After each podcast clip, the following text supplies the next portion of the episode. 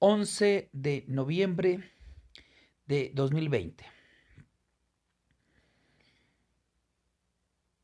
Hoy he realizado algunas reflexiones sobre la educación, pero teniendo en cuenta eh, los procesos, digamos, de sedimentación histórica y los efectos que produce mm, en un momento como el que estamos viviendo, eh, que es el momento de, de una emergencia sanitaria, en este caso, una pandemia por un virus llamado coronavirus o COVID-19 o SARS-2. SARS-2. Bueno, básicamente estamos mm, cerrando un ciclo de casi eh, más de medio año en el que hemos vivido educación en remota, de educación en casa. Los profesores hemos tenido que reinventar muchos elementos, hacer mucho uso de las plataformas y de eh, el internet, de las redes sociales, de todos estos elementos que los profesores de una u otra forma se han reinventado para poderse comunicar con los niños, sobre todo con estos niños que em, que mm, no tienen no tienen digamos ese acceso ¿no? a la tecnología y que mm, precariamente eh, los padres, em, tienen, eh, digamos, tienen un, celular. Bueno, mm, la situación es la siguiente, que frente a este proceso que hemos vivido eh, y frente a el proceso que estoy viviendo yo, un proceso de cambio de este año, un proceso en donde yo paso a ser profesor del programa Todos Aprender, que he aprendido más o menos eh, cómo funciona el programa, ya lo entiendo el programa, ya, lo, ya comprendo cuáles son esas directrices, eh, también comprendo las críticas que hay sobre el programa Todos Aprender y también algunas, algunas, algunas estrategias que ha sacado el gobierno ¿no? frente a esta situación. Esas, estos mecanismos de control, ¿no? Eh, lo que decía Paul Virilio, eh, sociedades de control, cómo buscan de una u otra forma, a través también de estos medios, de las plataformas, del Internet, de eh, estos, estos Exceles con macros, nos, nos buscan ejercer una suerte de control sobre sus trabajadores, ¿no? Y el Estado pues trata de ejercer eh, fuertemente ese control sobre sus empleados. Y frente a eso, pues nos vemos abocados a ciertos, a, cierto cumplimiento, a ciertos requisitos, a ciertos formatos que hay que llenar, que, que hay que cumplir, que hay que, eh, digamos, legalizar, legitimar al Estado para decirle finalmente que estamos trabajando. Y el programa eh, Todos Aprender es un programa básicamente que eh, ejerce un control mm, intenso sobre eso, ¿no? Llenando una cantidad de formatos por todo lado, ¿no? Formatos de todo lo que hicimos, de todo lo que no hicimos, eh, formatos mm, eh, estadísticos, formatos de preguntas, formatos de asistencias, formatos de mm, informes, una cantidad de documentación que nos vemos nosotros obligados a mm, desarrollar para eh, eh, y enviar para legalizar, digamos, nuestro trabajo. Esto, por un lado, pues mm, nos mm, permite a nosotros entender cómo eh, se empieza en esta sociedad, se empieza a ejercer este control sobre, sobre los docentes y también busca ejercer un mecanismo de presión, ¿no? un mecanismo de presión en donde el, educador, el estudiante, los padres de familia eh, nos hacen sentir una, digamos, una sensación de esclavitud, que la es, ¿no? De alguna manera, porque estamos, digamos, supeditados eh, a, un tiempo distinto, eh, en donde los manejos de los tiempos deben ser también distintos. Y mm, esto, eh, digamos, termina minando, termina, digamos, mm, degradando o desmoronando mm, nuestra, nuestra, nuestro sentido, nuestro sentido eh, psicológico, nuestro, eh, digamos, nuestra fortaleza psíquica. Eh, por un lado, pues porque nosotros nos vemos enfrentados a un documento, a unos documentos que mm, es necesario mm, llenar, es necesario enviar eh, y además también es necesario cumplir con esas actividades, ¿no? Y cumplir esa cabalidad con grado de excelencia, digamos.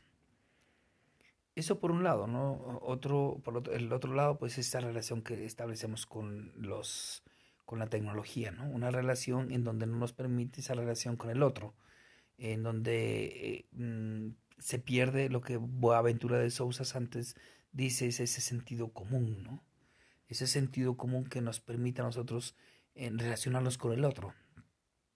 Y que acá se pierde porque finalmente lo que hacemos es eh, responderle a un software, responderle a un programa, pero no a, individuos, sino poder, digamos, conversar, establecer ese, ese, ese término que hoy se, digamos, aparece como régimen, sí, eh, mm, en el que la conversación eh, se, nos dice que la hagamos ¿sí? a través de, a través de eh, los medios de comunicación, a través de las vías de internet, a través de estas plataformas. Pero finalmente lo que hacemos es sencillamente enviar información, recibir información, no realizar una conversación eh, eh, lo, que, eh, lo que permite la conversación es que permite, digamos, permearnos ¿no? del otro. Al permearnos del otro, lo que hacemos es, en cierta forma, asimilar ese saber del otro, ese conocimiento del otro, y a través de eso establecemos unos, unos mm, mecanismos de, de, comprensión. Este, esto es lo que mm, se llamaría ese sentido común, ¿no? Que nos permite a nosotros también tomar decisiones desde el sentido práctico.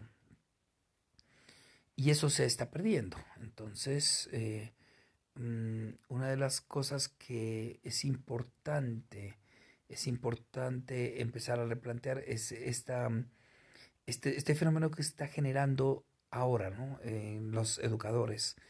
Mm, por un lado, un gobierno, un gobierno, eh, estamos eh, gobernados por políticos que mm, tienen intereses mercantiles que le sirven básicamente a las corporaciones y a las corporaciones económicas o financieras, eh, pero no le sirven, digamos, a la humanidad, a esa humanidad em, que requiere y que tiene unas necesidades ¿no? básicas, que requiere elementos básicos para su buen vivir, pero que el Estado mm, despreocupadamente ha dejado de lado esto y, lo que le ha interesado es que el mercado siga funcionando, que eh, la economía mm, no decaiga y que mm, las empresas no se quiebren, digamos, las grandes empresas, ¿no?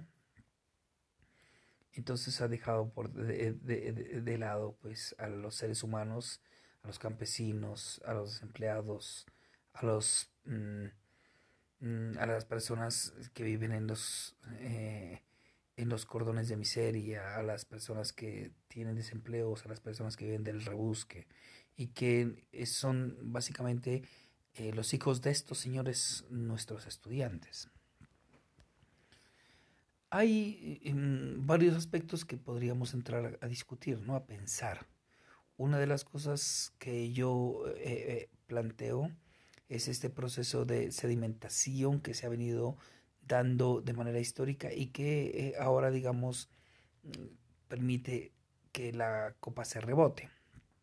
A ver, eh, voy a tratar de explicar esto porque creo que es importante empezar a ver estas connotaciones en el orden pedagógico, en el orden magisterial, en el orden docente, que eh, permite hacer una reflexión, digamos, en profundo de la situación que vivimos. Una sociedad que nos ha generado también eh, ese doble vínculo, ¿no? Por un lado mm, vivimos un capitalismo, pero por otro lado lo buscamos atacarlo o, o hacemos políticas en contra de eso. Lo mismo eh, las, las, organizaciones sindicales, ¿no? viven, digamos, ese doble vínculo. Los profesores un doble vínculo, los padres de familia un doble vínculo. Entonces eso mm, finalmente se ve revocado en lo que aplicamos mm, y lo que enseñamos y transmitimos a los niños, ¿no? Bien sea por un, por un, currículo, eh, digamos, legal y por otro lado por un currículo que es oculto, ¿no? Que es que es que está tras bambalinas, que no se no se no se lo mira o, se, no se lo visibiliza, pero que ahí está, ¿no? Y que educa finalmente. Los eh, padres de familia eh, han demostrado eh, y los profesores también han demostrado, ¿no? una gran entrega a este, a este, a este, este proceso de educación. los padres de familia, junto con los profesores, pues han hecho esfuerzos enormes, ¿no? sin embargo, eh, el sistema mm, creo que está eh, está pensando en otras cosas no está tiene la mirada mm, hacia otro hacia otro hacia otros elementos no eh, esa mirada hacia esos otros elementos es esa mirada teledirigida no hacia mm, ese, ese individuo que quieren lograr ellos, ¿no? Ese ser que quieren ellos, ¿no? Que eh, finalmente es un ser que se adapta a una sociedad, que la acepte la sociedad, sí, y que mm, eh, se ajuste, digamos, a un modelo. Eso es lo que se pretendería eh, en educación, ¿no? Y por eso las críticas de, lo, de este gobierno que, que, que estamos, el gobierno de, de Iván Duque, que es básicamente un gobierno de, eh, de, derecha, que como les decía viene de una tradición de ya de varios años, a través de un, líder, eh, digamos, que ha, que ha mm, generado eh, infinidad de controversias, infinidad de, de mm, situaciones difíciles para el país, ¿no? Y que en cierta forma tiene unos mecanismos de poder fuertísimos y que es el que mm, finalmente ha puesto los últimos presidentes. Que estamos hablando de Álvaro Uribe Vélez, que eh, básicamente tiene al país, lo tiene, digamos, bajo su bajo, bajo su, su, mano, ¿no? Y bajo su sombra. Eh, digamos que no se hace nada sino si él no lo consiente, digamos. Entonces, y él está en función, digamos, de esos, de, de, de esa, de esa, de, de este capital, de ese capitalismo corporativo, ¿no? Que también eh, le, funciona al mismo, como corporación funciona el Estado así, eh, em, eh, digamos, ayudándole, sirviéndole a las grandes corporaciones, ¿no? se, vuelve también una corporación, en cierta forma. Pero una corporación de orden mafioso, digamos. Al estilo de la mafia, de la mafia italiana, que tiene, digamos, sus códigos de ética y sus códigos de eh, acción, ¿no? Que, y que eh, mm, finalmente, como lo decía mm, Pablo Escobar, funciona todo con plata o funciona con plomo un país de, eh, donde se ha exacerbado la violencia, donde se ha exacerbado la corrupción y donde está, digamos, un país que mm, no permite que estos jóvenes tengan una, una, eh, eh, una clara visión de la realidad que viven, ¿no? Ya hemos dicho que una, un país que haya votado porque no quiere paz, aún no por la paz. Es un país que eh, finalmente nos, nos, dice que, que, está, que, está profundamente influenciado por los medios. Y esa es una de las cosas importantes que, quisiera empezar a resaltar aquí. Cómo esta tecnología, cómo estos medios de comunicación eh, eh, empiezan a, en la gente a ejercer también una forma de educación, una forma de manipulación. Ese tipo de manipulación eh, se debe a que estos jóvenes, esta juventud no está bien informada, no tiene un carácter crítico, pero es porque no ha tenido esa formación. Y podríamos decir que el fracaso de eso está en la educación, pero es mm, un fracaso en la educación porque eh, la educación ha sido olvidada, no ha sido em, preocupación de los mandatarios, no ha sido preocupación por los gobiernos eh, de mejorar desde, una, desde, una, desde un sentido práctico. Y ese sentido práctico, como les digo, viene desde esa relación que tenemos con el otro y que se ha perdido. Y que lo que em, eh, importa, digamos, es mm, un mercado, un éxito, una superación, no importa que se pase por encima de quién.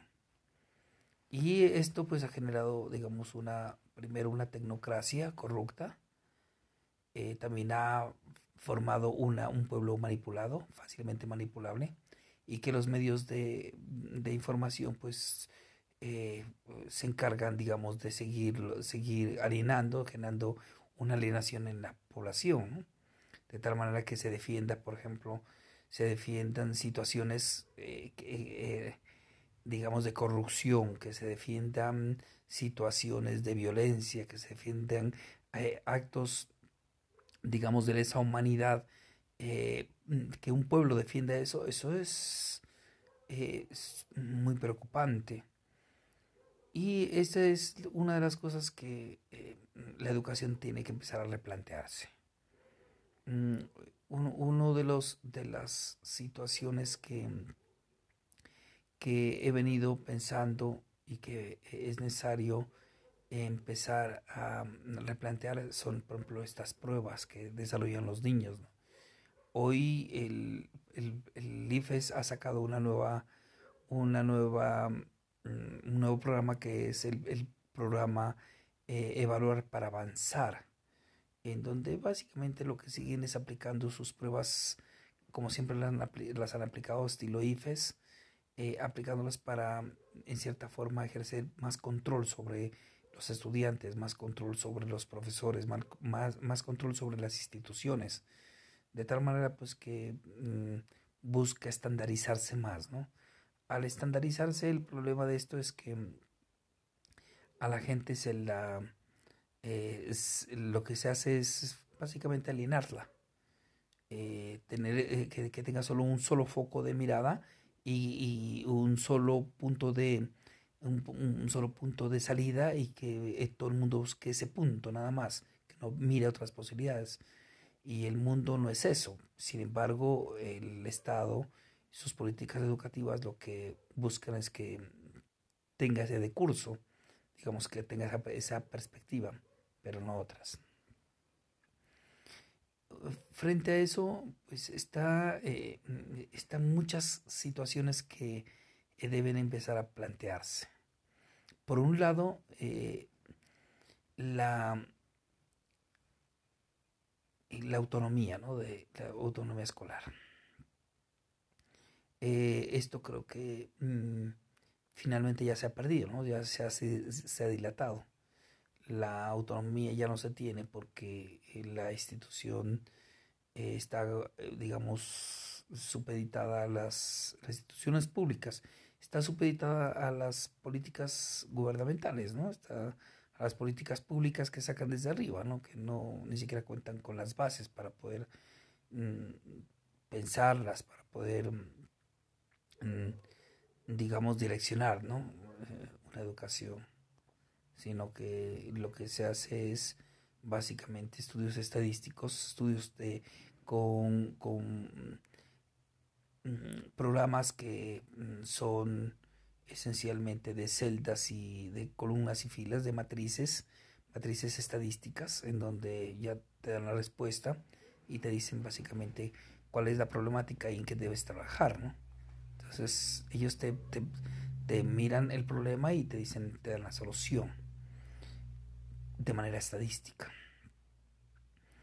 Eh, esto um, también conlleva a que la educación se empiece a mecanizar, ¿no? a instrumentalizar, eh, se vuelva, digamos, un, un, instrumento también de, un instrumento que el Estado ya lo sabe, ya lo entiende y es este, este mecanismo de, de ejercicio de control, ¿no?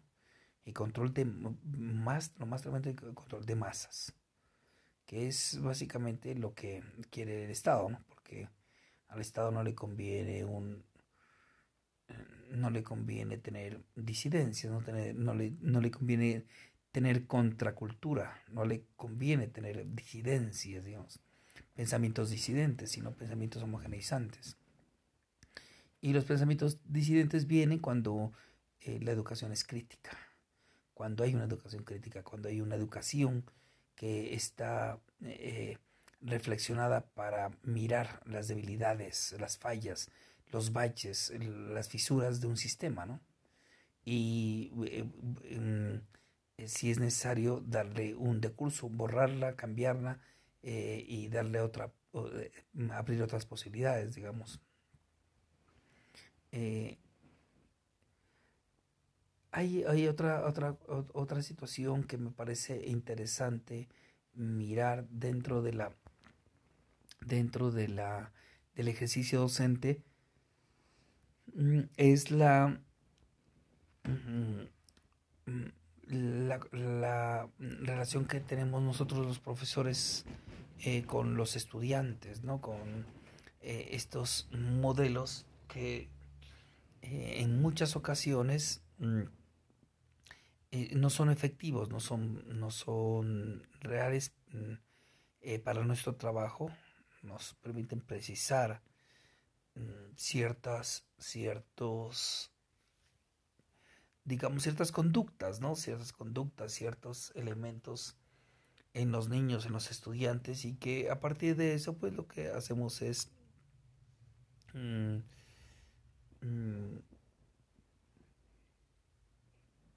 evaluar, ¿no? Evaluarlos.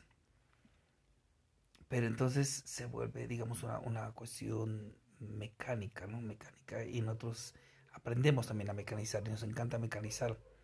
Esa es también otra debilidad nuestra. Entonces, cuando se nos da mecanizando a nosotros, pues nosotros nos sentimos satisfechos, ¿no? Que, eh, que existen esos, esos organismos de, de, de mecanización porque eh, pensamos que, digamos, que esto es lo más adecuado para nuestro trabajo. Sin embargo, mm, desconocemos otros fines que tiene esto. Y eso es lo que eh, en muchas ocasiones los educadores no nos damos cuenta. Y es que detrás de, detrás de estas políticas, detrás de la imposición de estos modelos, lo que eh, se busca es, en cierta forma, además de ese ejercicio de control, se busca también eh, producir una sociedad que se ajuste a, a, un modelo que mm, a un modelo que es el que requiere el propio sistema. Y mm, este esta, esta Mm, e, esta situación en muchas ocasiones no la vemos eh, o mm, la vamos la vamos la vamos tomando eh, porque nuestra sociedad nuestra sociedad ha aprendido a través de la historia a darle un valor un valor eh, supremamente relevante a la parte científica y ese es uno de los errores más grandes. El conocimiento se defragmentó. Todo el conocimiento está defragmentado. Entonces existen matemáticas, existen ciencias naturales, existe lenguaje, está fragmentado, pero todo esto está, tiene, tiene una, una superestructura y esa estructura es básicamente inderrumbable porque como es está basado en digamos en los eh, eh, digamos en los eh, en las lógicas en las en, la, en, la, lógica de la razón en estas leyes lógicas que permiten ese razonamiento lógico entonces pues se, imponen como verdades y nosotros las hemos aprendido en las universidades, las aprendimos en las universidades, las aprendimos, las aprendimos en nuestra formación y esta formación nosotros la, tomamos como verdad.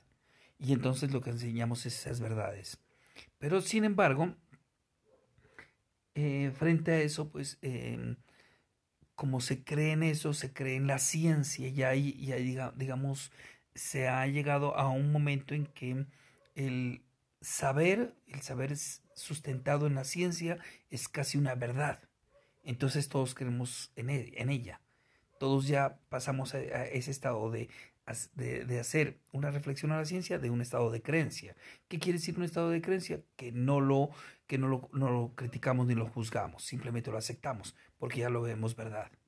¿Sí? Entonces no lo reflexionamos, no lo discutimos, sencillamente lo aceptamos, lo asumimos y lo, lo absorbemos y lo, lo, reproducimos. Y ese es uno de los errores que se ha tomado porque eh, los medios de comunicación manipulan toda esta información a través de mecanismos de científicos a través de la instrumentalización, eh, instrumentalización científica para demostrarnos que este, este, digamos, este es lo que, que, es bueno, esto es lo que es necesario, esto es lo que es porque lo dice la ciencia, porque lo dice las matemáticas, porque lo dice la estadística, porque lo dice las ciencias naturales, porque lo dice eh, las ciencias mm, sociales. Entonces, eh, como es tomado como verdad, entonces la gente ha tomado esa, digamos, esa lógica y a través de esa lógica interpreta el mundo, toma decisiones y en, cierta forma eh, actúa. Entonces los medios de comunicación han sabido, han tenido, digamos, una gran influencia en eso para también manipular. Entonces estamos en un proceso de profunda manipulación que nosotros mismos ayudamos a construir para que sean manipulados a través de la ciencia. Nosotros cuando les enseñamos la ciencia a los estudiantes, les enseñamos matemáticas, les enseñamos toda esta lógica, simplemente lo que hacemos es hacer, somos el arandela que permite conectarlo al sistema, para que el sistema lo pueda manejar, lo pueda, eh, nosotros somos los constructores de esas arandelas para que calcen exactamente en la máquina y lo que hace el sistema, lo que hace es mover el motor. Esa es una de las eh, fallas enormes, enormes de esta educación. Eh, la educación está, eh, está mm, sustentada, digamos, en los sofismas o en los... sí, son en, los sofismas de, de la en los sofismas, mm, digamos, de la verdad. Ya. Y la verdad está dada por la ciencia. Y esto es irrebatible. Pero ¿quiénes construyen la ciencia? La ciencia la construye un poder, la ciencia la construye eh, un centro, un centro que dice que es, que es la verdad. Entonces nosotros la asumimos. Y esa es una de las dificultades que se tiene dentro en la educación porque no podemos entrar a, digamos, a derrumbar verdades, porque son verdades. Y frente a eso, pues nosotros estamos maniatados. Quienes aprovechan eso son estos medios que también son em, tienen un gran poder de seducción a través de, digamos, de esa la que nosotros les proveemos, ¿no? Educando a los niños en, la ciencia. Esa es una de las dificultades más, digamos, más preocupantes dentro de la educación que damos, ¿no? Porque nosotros seríamos los agenciantes del sistema. Ahora, ¿cómo no serlo? ¿Cómo cambiar eso? ¿Cómo em, darle otra posibilidad al mundo frente a eso? Si nosotros estamos constreñidos, estamos, digamos, mm, supeditados si a, a ese proceso que eh, estamos obligados a cumplirlo. Sí, porque si no salimos del sistema, el sistema nos saca. Si usted no se lo, se lo mal, sale. Eh, porque no podemos, digamos, establecer otras, otras fuentes. Entonces estamos entrando a, la, a lo de la película de George Orwell, el, eh, esta película de, del Gran Hermano, ¿no? O esta película de eh, mm, mil, 1884, ¿no? Mm, en donde mm, lo que hacemos es ser observados, ¿no? Ser vigilados a través de estos mecanismos. Y mm, lo preocupante es que se va a volver cada vez más sofisticado, ¿no? La forma de, la forma de control. Ya no, ya no son un cámara de visión. Ahí está lo que dice Byung Chul Han, ¿no? O sea, ya nosotros mismos somos, somos ese, mm, nos, nos autodisciplinamos, ¿no? Y nos autoexplotamos, pero además también nos autodelatamos y, y también delatamos al otro eh, a través de eso, ¿no? a través de, estas, de estos mecanismos que ejerce el poder. ¿no? Y esto pues en la educación tiene que empezar a replantearse, ¿no? Para encontrar, digamos, otros caminos, otros caminos posibles para poder eh, mm, que la educación tenga, eh, digamos, mm, esté basada en un sentido práctico. Y el sentido práctico hoy por hoy es el de la vida. Ahí es donde tenemos que empezar a repensarlo y a pensarlo y, y, a, empezar a generar mecanismos de, de, reacción frente a eso. Por ejemplo, el programa Todos Aprender podría ser replantearse, pero desde las localidades, pensando que hay unos profesores que tienen posibilidades de encontrar nuevas reflexiones al sistema, por ejemplo. Sí, para que este sea un programa que le permita al profesor, a los, educadores, a los educadores aprender, ¿sí? pero primero desaprendiendo. Eh, que el programa IFES, sí, que y ese valor para avanzar eh, permita más bien retroalimentar esos procesos, sí, que estos procesos permita, pues, eh, lleven a mm, retroalimentar, digamos, estas, esta riqueza que tenemos frente a la diversidad de pensamientos, frente a esa complejidad incluso, para que podamos mm, repensar la complejidad misma que vivimos, ¿no? la, la, complejidad social, la complejidad económica, la complejidad política, que la podamos, mm, digamos, mm, retroalimentarnos de esto para poderle darle, digamos, nuevos caminos, ¿no? nuevas posibilidades. Ahí es eh, donde podríamos empezar ya a pensar en lo que alguna vez eh, Kush lo pensó, Rodolfo Kush lo pensó, eh, frente a esa, esa, América profunda, ¿no?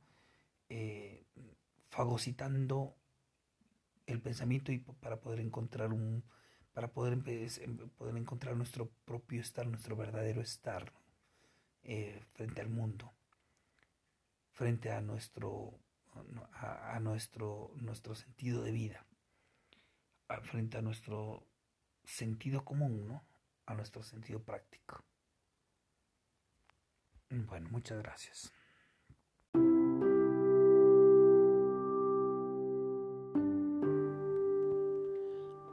A lo largo de los años, los educadores han tenido que luchar buscando reivindicaciones sociales, buscando un, una mejor, un mejor salario, buscando eh, mejorar sus condiciones sociales. Para ello se conformaron sindicatos que lucharon para que la educación mejore, pero también para que mejoren sus condiciones.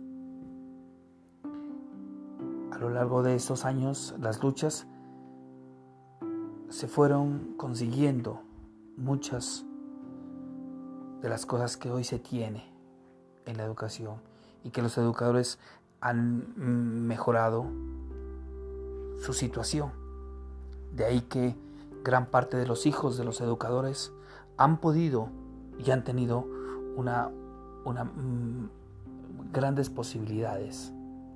Estas posibilidades les han permitido a estos niños viajar, educarse.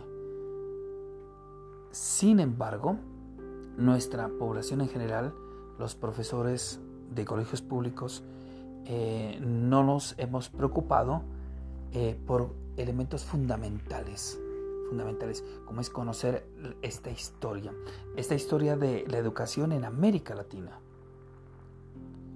Nosotros hemos descuidado la pedagogía, esa pedagogía eh, que nos pudo dar muchas luces para empezar a encontrar una dirección. Generalmente el Estado que viene de, digamos, de poderes dados por el capitalismo financiero, por el capitalismo industrial, por los terratenientes, por esas fuerzas que surgen desde, las, desde el sistema mundial moderno y que han sido dirigidos por ellos, no se han preocupado por la educación. Sencillamente ha sido una educación que ha venido desde afuera para adentro, en donde al docente, a las instituciones, al mismo Estado se lo somete a básicamente a seguir políticas, políticas que vienen desde otras formas, políticas educativas que vienen desde otras formas. En los últimos años, la educación ha ido teniendo un revés frente a las condiciones de los docentes. Ha habido, digamos, una oxigenación gracias a procesos de eh, meritocracia para vincular a docentes. Porque anteriormente la vinculación se hacía, eran vinculaciones políticas, y esto pues permitía que la calidad educativa no sea la mejor. En este aspecto vemos que mm, la educación eh, ha ido cambiando, ha ido mejorando de alguna manera. Eh, sin embargo, y vuelvo a insisto, eh, se ha olvidado esta parte de la pedagogía. No, encontramos en América Latina pedagogos políticos, pedagogos que empiecen a generar políticas públicas que permitan empezar a, redireccionar la educación. Hace un tiempo, y dadas las condiciones de Colombia en, específicamente, y dado ese sometimiento que hemos venido eh, teniendo durante estos eh, años, eh, primero con un proceso de paz, un proceso de paz que em, ha tenido sus profundos contratiempos y profundos contradictorios, y ahora en este gobierno, que es el gobierno de Iván Duque, en el que pues el proceso de paz se pone en tela de juicio, se busca eh, que ese proceso empiece a, mm, decaer, a, perderse o a olvidarse para eh, empezar a trabajar otras, otras temáticas, otras necesidades que para el gobierno son más importantes, son más prioritarias. Y la oposición, en este caso, esta oposición que viene desde, las, desde estos gremios sindicales, desde los campesinos, desde los trabajadores, pues han, empezado a, hacer una fuerte oposición a este gobierno porque eh, los directamente afectados han sido los campesinos, han sido los trabajadores, ha sido la escuela. Y em, teniendo en cuenta esas condiciones que vivimos, un gobierno básicamente que es manipulado eh, por, el, por, este, por este sistema financiero y que tiene un vocero fundamental, que tiene un, eh, digamos, un, capitán eh, que básicamente organiza y gestiona y agencia todo ese proceso económico que es Álvaro Uribe Vélez, vinculado incluso con el narcoparamilitarismo. Entonces, este señor ha dado una todo lo que dice eh, Uribe pues resuena y retumba y genera controversia. Y ha dicho que eh, la educación pues hay que em, eh, empezar a ponerle un freno a primero al sindicato a FECODE. Y segundo, pues que eh, los profesores están, no deben educar políticamente. Entonces, primero que todo, pues eh, a, este ex senador y expresidente habría que decirle que básicamente la educación es política. Y si miramos desde la historia, desde estos grandes pensadores que han transformado la eh, América Latina, empezando por Simón Rodríguez, eh, un, el mentor de Bolívar, que pensaron desde esa época, pensaron esa educación, esa educación desde lo popular, desde, desde la igualdad, una educación para todos, una educación pública, gratuita, en donde eh, se veía y Simón Rodríguez quizá tuvo ese genio de mirarlo desde esa época, que eh, la educación tenía que partir desde América, tenía que inventarse América, inventarse desde nosotros, desde los habitantes de América, desde los originarios americanos. Y esa es la educación que em, ha empezado a, a transformar estas sociedades que transformó estas sociedades. Fue la educación y partió desde lo político. Igualmente eh, eh, lo tenemos a Mariategui, lo tenemos en México a José Vasconcelos, eh, profundos maestros que pedagogos, profesores que lograron transformar sus, sus naciones. En Brasil lo tenemos a, a Paolo Freire, eh, tenemos mm, en Uruguay a, a Josualdo Sosa, eh, grandes transformadores, grandes transformadores de, de, las sociedades a través de lo pedagógico, a través de la docencia, que fueron, que fueron maestros ante todo. Y eso es lo que ha transformado. Entonces habría que decirle a este señor, a Uribe, que empiece a conocer, ¿no? que, para, que eh, eh, empiece a entender que la educación es esencialmente política. Ahora sí, bueno, ¿cómo tiene que ser? ¿Cómo debe ser esa política? Esa política tiene que estar de la mano con la ética. Ser una, unas educaciones ético-políticas. Y es ahí donde nosotros entramos.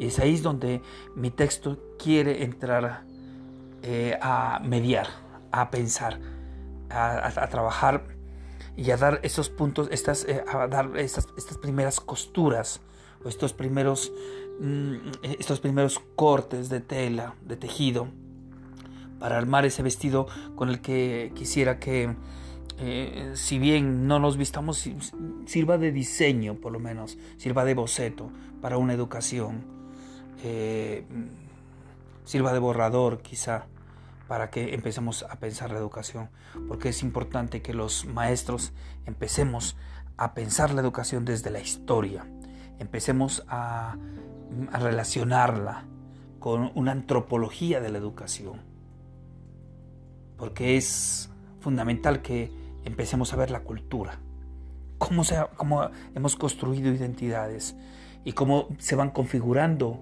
al estilo de Alejandro Grinzo, cómo se van configurando esas, cómo se van configurando estas culturas, estos procesos de interculturalidad, en donde mm, eh, conversamos, en donde permeamos cosas, somos, eh, eh, nos permeamos y nos comunicamos a diario desde lo intercultural y donde aparecen conflictos, pero también donde aparecen concertaciones en donde aparecen mediaciones.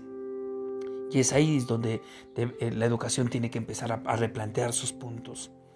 Es ahí donde debemos empezar a pensar en una eh, educación que empiece a mixturar todos nuestros saberes, toda nuestra complejidad social. Por eso también es necesario empezar a pensar esta sociología de la educación. Estas relaciones tan duras, tan estrechas, pero tan desiguales entre lo que es una educación urbana y una educación rural. una educación profundamente desigual o una educación desde, digamos, desde lo urbano, en donde existen centros y periferias, una educación eh, que tiene que ver mm, eh, con,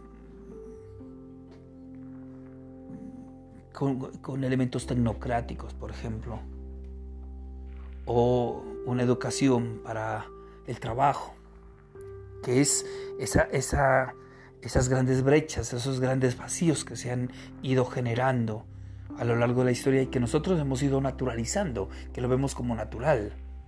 Vemos como natural que alguien sea educado para ser eh, presidente y hay alguien que sea educado para ser eh, un trabajador.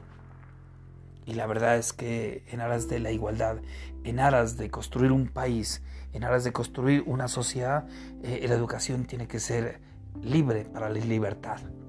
Una educación que busque eh, que todo ser humano pueda situarse en el mundo, situarse como desde su, desde, sus, desde su propio impulso de vida, para que encontremos en cada uno de los niños, encontremos, digamos, ese ser que florezca en una sociedad y que le aporte a la comunidad, que le esté aportando. Vemos que eh, esta sociedad eh, está generando está generando problemas de índole complejísimo. Tenemos el medio ambiente.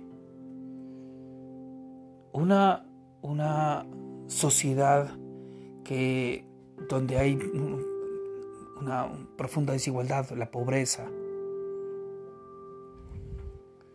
Vemos una sociedad que está en aras solo de, en función del mercado. Y problemas, la sociedad tiene de toda índole.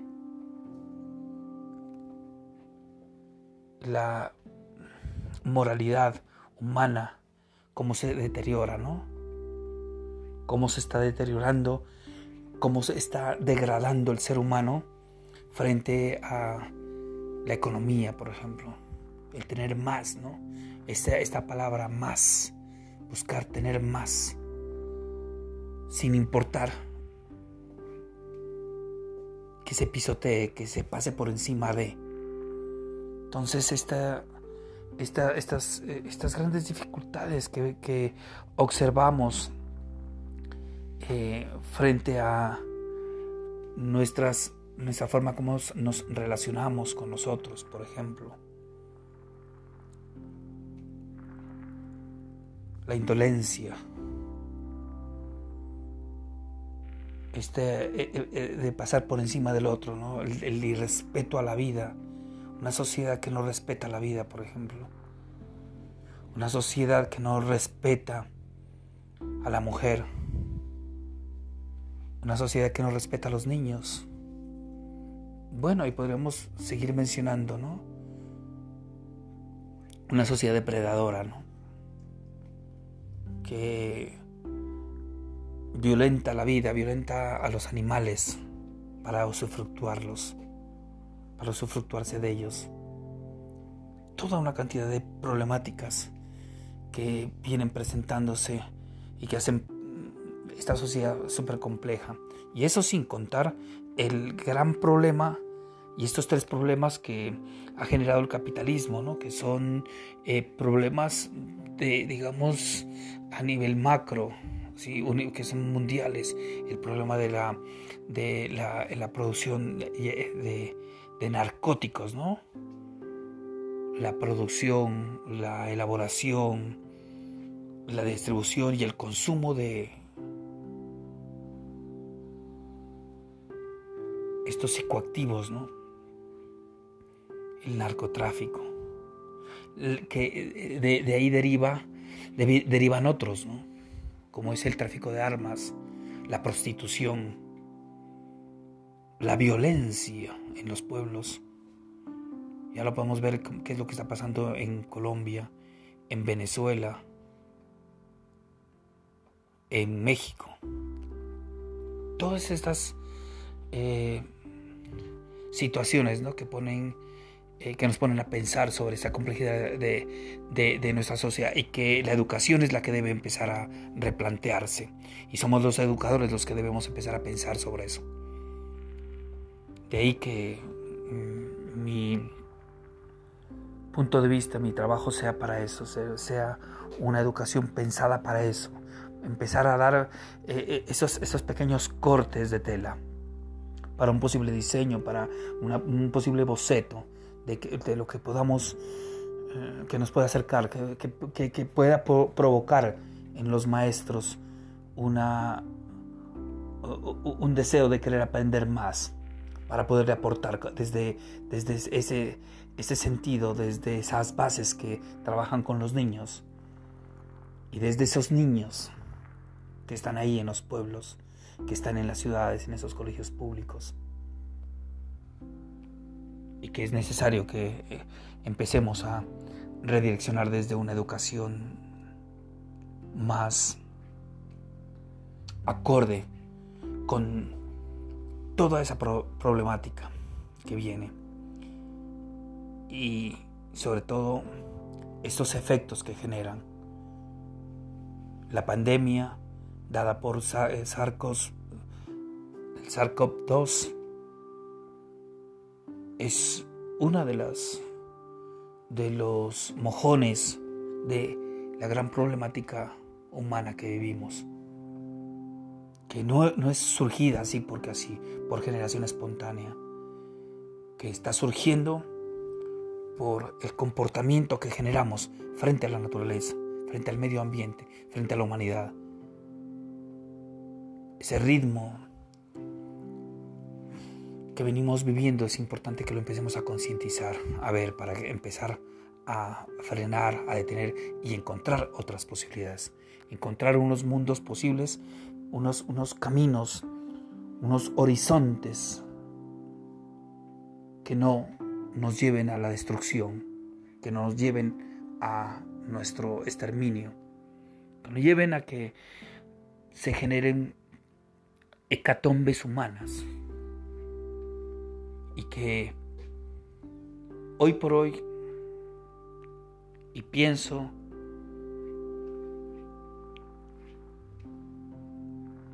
que sin ánimo de, de, ser, de maximizar la problemática, sin ánimo de alarmar ni tampoco asustar ni angustiar, eh, con el ánimo de, de que empecemos a reinventar una nueva educación, a redireccionar la educación, a darle un nuevo camino. Y en, y en esa estamos nosotros los maestros para empezar a ejercer ese cambio, esa transformación.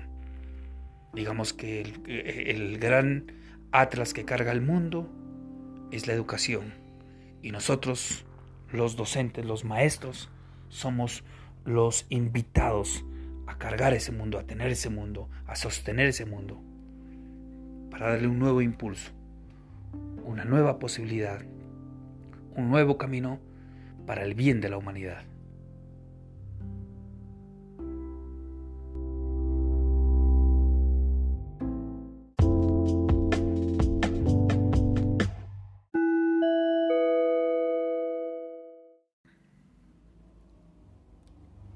Del Idioma, qué grato que es recordar a don Miguel de Cervantes Saavedra en su obra universal El Quijote de la Mancha, una obra bellamente escrita, una obra literaria que está escrito con las letras de oro del lenguaje más bello de toda la construcción de nuestra humanidad, la lengua española. Todos y cada uno de nosotros hemos visto, hemos tocado, hemos visto fragmentos y hemos leído esta grandiosa obra. Incluso se la ha visto en cine, en televisión. Y esta obra nos habla de un señor. La obra empieza diciendo, en un lugar de la Mancha, de cuyo lugar no quiero acordarme, vivía un famoso hidalgo.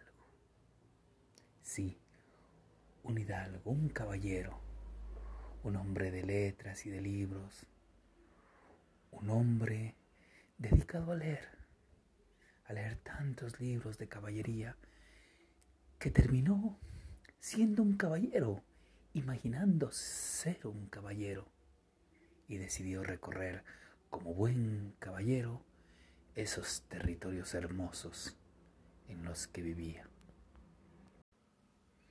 Y este ser maravilloso, un loco, un soñador, un hombre que trasvasó el tiempo, vivió un tiempo anacrónico, pero que lo soñó y que decidió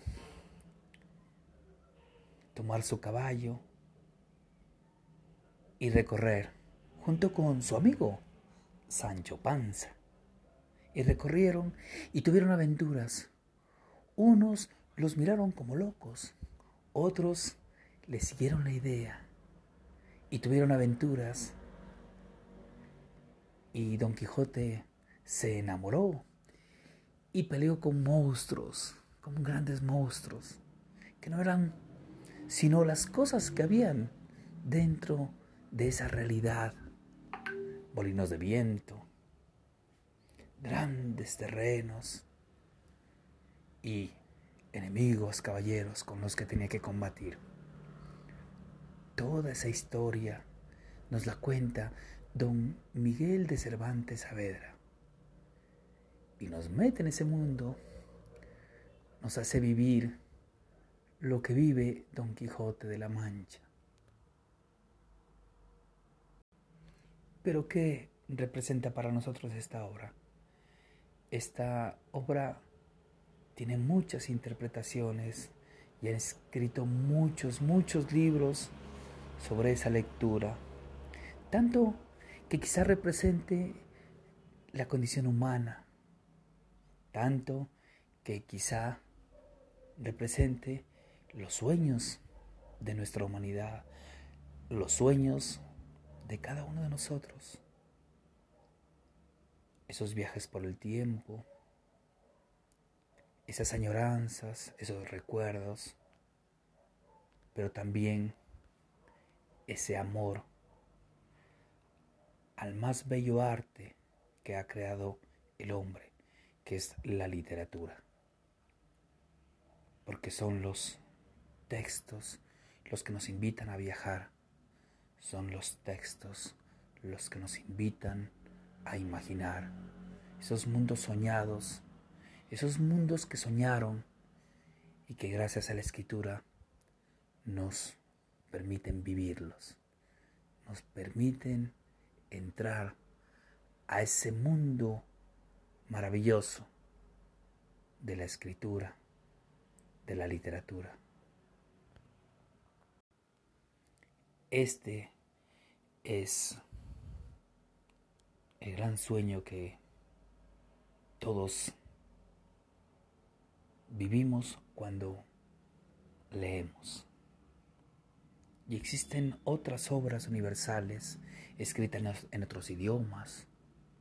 Tenemos a William Shakespeare, que escribió unas obras maravillosas unas obras de teatro. Pero también tenemos a Oscar Wilde. Y aquí en Colombia tenemos a Gabriel García Márquez, que escribió una obra tan bonita titulada Cien años de soledad, indicando esos cien años de dolor y de tristeza de nuestra Colombia.